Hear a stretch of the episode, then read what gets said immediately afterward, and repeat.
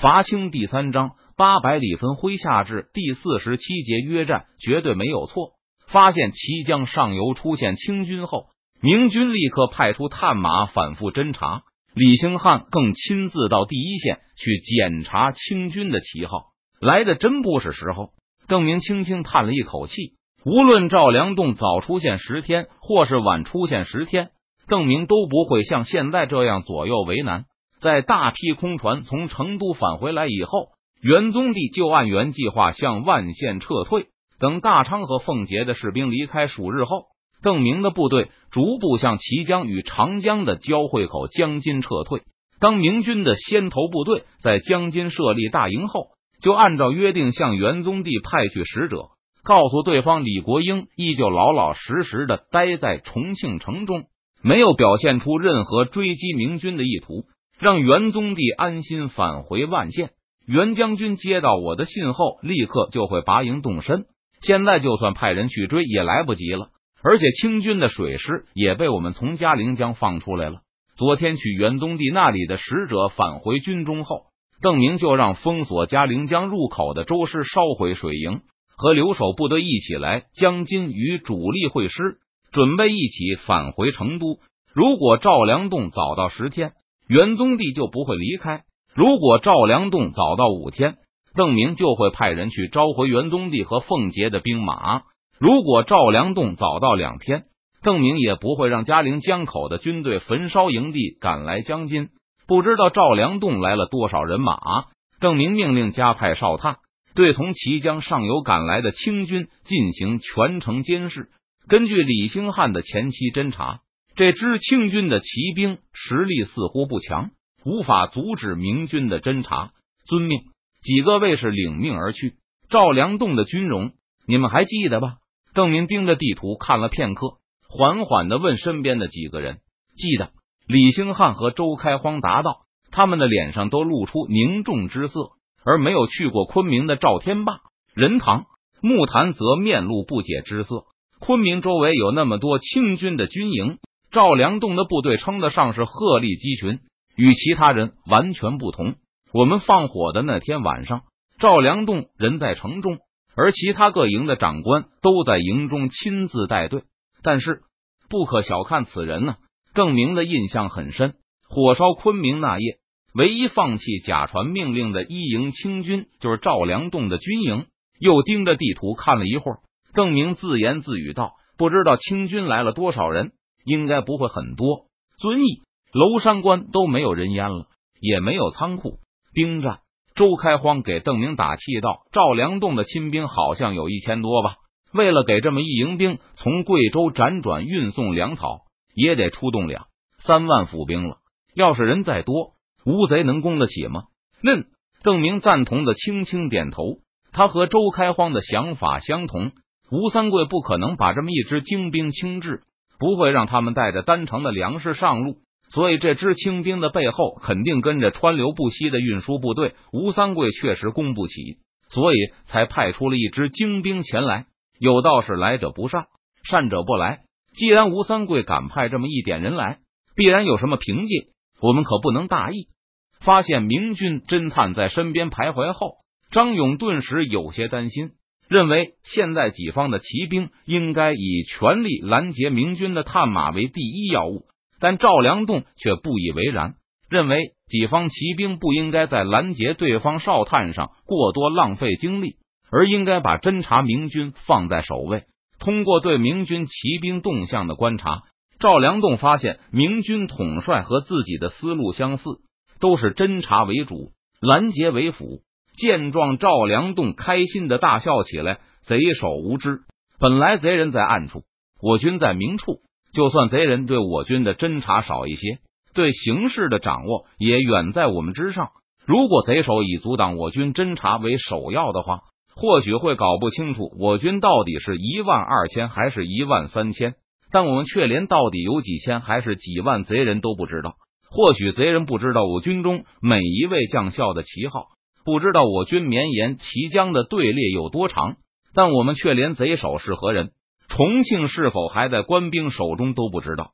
哈哈，在明军全力打探清军虚实的时候，赵良栋也接到源源不断的情报。很快，清军就判明对面的明军是由邓明亲自率领，已经在江津扎下营地。粗略估计，兵力超过一万五千人。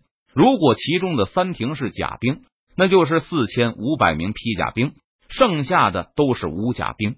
既然在江津扎营，那就说明重庆还在官兵的手中。不然，邓明为何要待在此地？拿到粗略的情报后，赵良栋立刻着手分析起来。我有一种感觉，邓明似乎是想退兵。若是他想进攻重庆，就没有必要坐镇江津，还在这里修建坚固的营地。好像我们正好赶在邓明将撤未撤之时赶到。不过似乎也太巧了，我还不敢确定。既然邓明敢在距离重庆如此之近的地方扎营，那么他必定有一支强大的水师在手。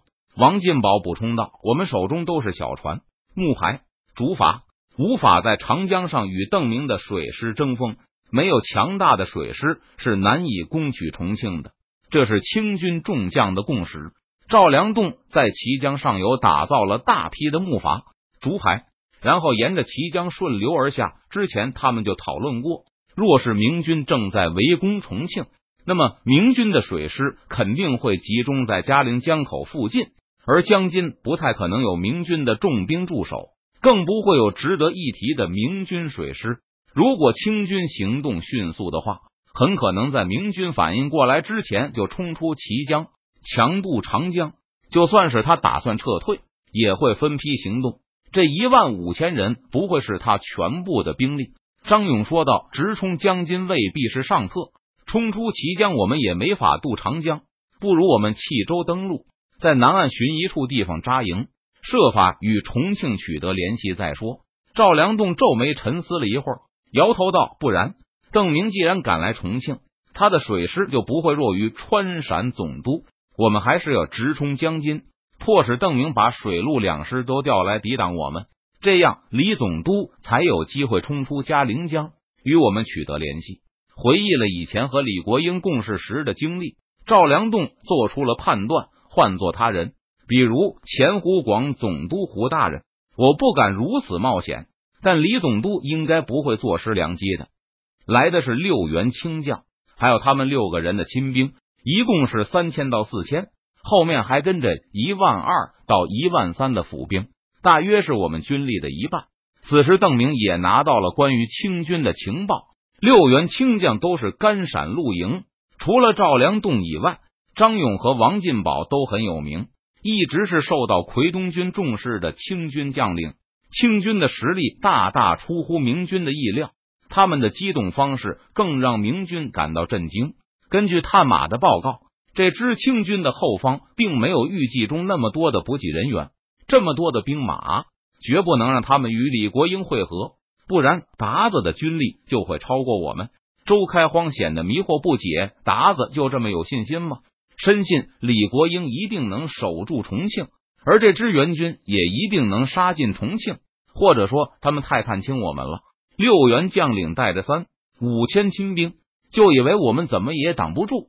受到敌人这样的轻视，赵天霸心中升起一阵怒火，冷笑着说：“这些鞑子远途而来，我们当迎头痛击。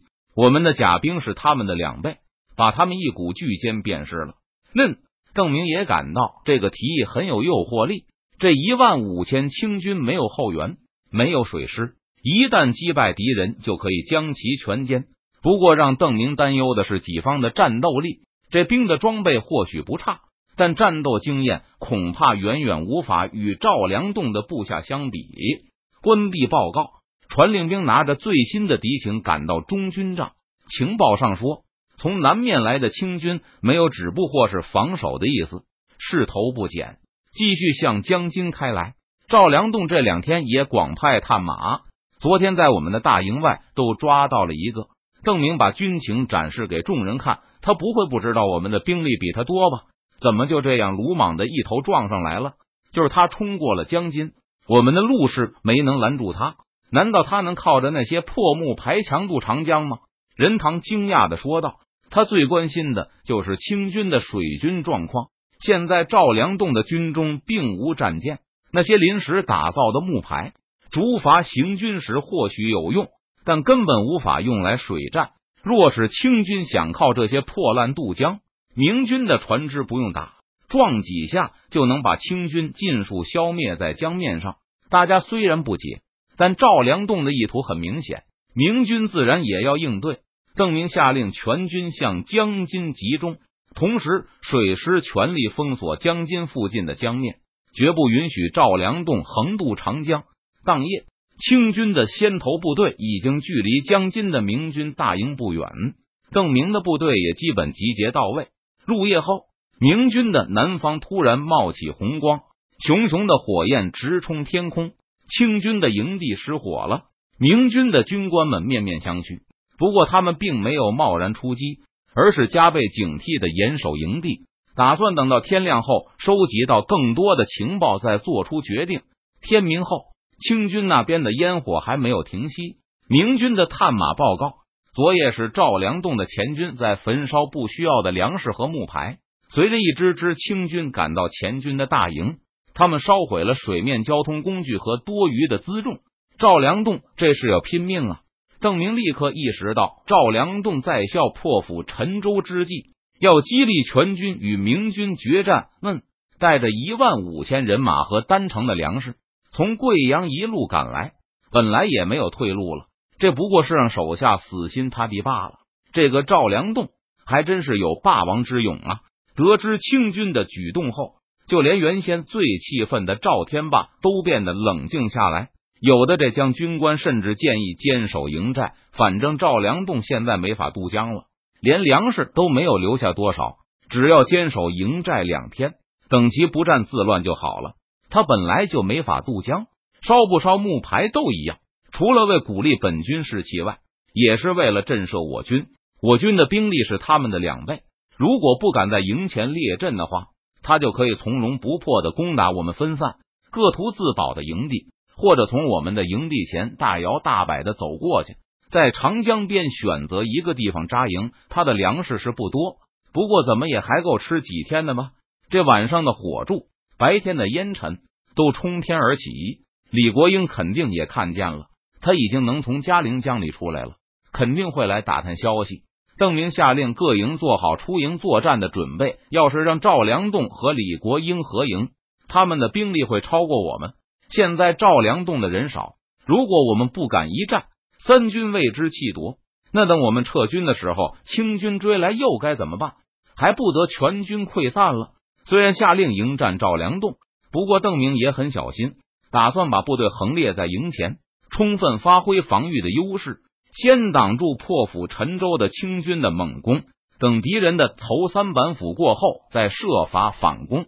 正在邓明和部下商议排兵布阵的方案时，营门报告清军派来了使者，来人趾高气扬的走入中军帐，递上了赵良栋的约战书。邓明不动声色。提起笔签上“明日决战”四个字，还给清军使者让他带回去。明日一早，本提督就会出营，望赵将军千万不要失约。清军使者给邓明打了个签：“邓帅放心，我家家主早就要与邓帅战场一晤，明日之约，风雨无阻。”送走了清军使者后，邓明再次强调：“明日决战一定要先求稳，后求胜，尤其是赵天霸。”一定要压制自己的鲁莽出击欲望。我军是清军的两倍，只要稳住，不发生速败，就一定能赢。众人都点头称是。此外，清军的那些府兵也不可小觑。虽然他们没有盔甲，但能够跟着赵良栋这样一路行来，显然都很有斗志。破釜沉舟后，更是人人知道身在死地。他们明日多半也会与我们拼命。本来邓明觉得自己的府兵比较有优势。因为不是抢征来的，而是来自山东、江苏、浙江的沿海义勇军。不过眼下看起来，清军的府兵也不差。明日我亲自指挥，邓明打算再次亲临一线。明日赵良栋的决死冲锋，想必会无比凶猛。邓明在一线不但有助于鼓舞士气，若是必要的话，邓明也不畏惧和赵良栋的亲兵一战。邓明庶子还算有点胆色。看到邓明的回书后，张勇有点遗憾的评价道：“他是不肯放过我们啊！我军破釜沉舟，贼人还敢一战，看起来贼人的士气不差，明日必是苦战。邓明的答复让王进宝也感到有些意外。送信前，王进宝还认为邓明会选择坚守营中。如果明军不愿意冒险出战的话，清军就可以比较安全的从江津明军的大军前通过。王进宝认为，如果自己处于邓明的位置，很可能满足于消灭一部分清军的后队，而这同样是清军可以接受的结果。他们后队的府兵全都是贵州人。既然明军不肯乖乖的放行，清军就开始进行总动员。谭小庄这些府兵也都被发了一把刀，或是一根长长的木矛。前面就是长江，到了长江边上，就会有大批朝廷的船只来接我们。过了江就是重庆，到了重庆就有粮食了。你们也会被造册登记为正式的兵丁，从此每月都有军饷和禄米。赵良栋的亲兵们一个个声嘶力竭的向贵州府兵们宣传着：一路从贵阳走到这里，你们只要再多走一步就能活下去了。你们一路辛苦到这里，不是为了让贼人杀头的吧？包括吴三桂赠送的那几千名府兵，从贵州随军出发的府兵，此时已经五不存一。谭小庄默默的握着发给他的长矛，和同伴们一起听着亲兵们的宣传，发现明军后。赵良栋就让府兵们顿顿饭敞开了吃，吃了两天的饱饭后，赵良栋的亲兵就跑来对大家说：“只要到了重庆，就给他们正式的官兵身份，列入战兵编制，从此永远过上好日子。”多余的粮食已经被军官烧了。谭小庄他们都知道，如果不打败明军，几天之内大家都会死掉，甚至没有机会入土，没法转世投胎。只能在这远离家乡的地方做个孤魂野鬼。只要你们每人砍死一个贼人，我军就肯定赢了。亲兵进行着最后的鼓动，向府兵们大声疾呼：“你们每人都要全力砍死一个贼人，砍死一个就够了，你们就能活下去，以后天天都能吃饱饭。明日决战，邓明肯定会全力死守，想耗尽我们的力气，然后再反扑。”我敢说，邓明一定在想，他手下人数众多，又是防守，力气先耗光的肯定是我军。只要我们不能迅速击败他，他就赢了。赵良栋拿出全套的作战计划，与同僚们商议。那帮贵州佬已经鼓动的差不多了，明日就让他们去冲邓明的阵地。这些日子他们吃了苦，一肚子怨毒，为了活下去，都会拼个头破血流。哈哈，邓贼有苦头吃了。其他将领脸上都露出会心的笑容，侥幸活下来的那帮贵州炮灰一路上受尽虐待，已经逼得快发狂了。明天必定会与明军拼的你死我活。让赵良栋感到遗憾的是，他没机会亲眼看到这幅场景了。邓明会把注意力集中在正面战场，不要命的贵州佬们冲上去后，他就更无暇他顾。这时我们就猛打他的侧翼。赵良栋决定用清军全部的精锐，他本人张勇和王进宝的亲兵一起发起侧袭。邓明乳臭未干，我不信他能反应的过来。赵良栋介绍完作战计划后，王进宝思考了片刻，提出一个疑问：赵将军的计划若要成功，就需要邓贼对正面非常重视，最好本人都在正面第一线，这样成功的把握才大。假若他没有什么假若。赵良栋不耐烦的打断了王进宝的话，他必定全力关注正面。为什么？另外一个甘陕将领问道：“第一，因为我是赵良栋；第二，因为邓明见过我的兵；第三，邓明不是完全不知兵。”赵良栋全身上下充满了自信。邓明见过我本人，而且他也算见过点世面，所以一定会把全部注意力都放在正面，防备我赵良栋的正面进攻。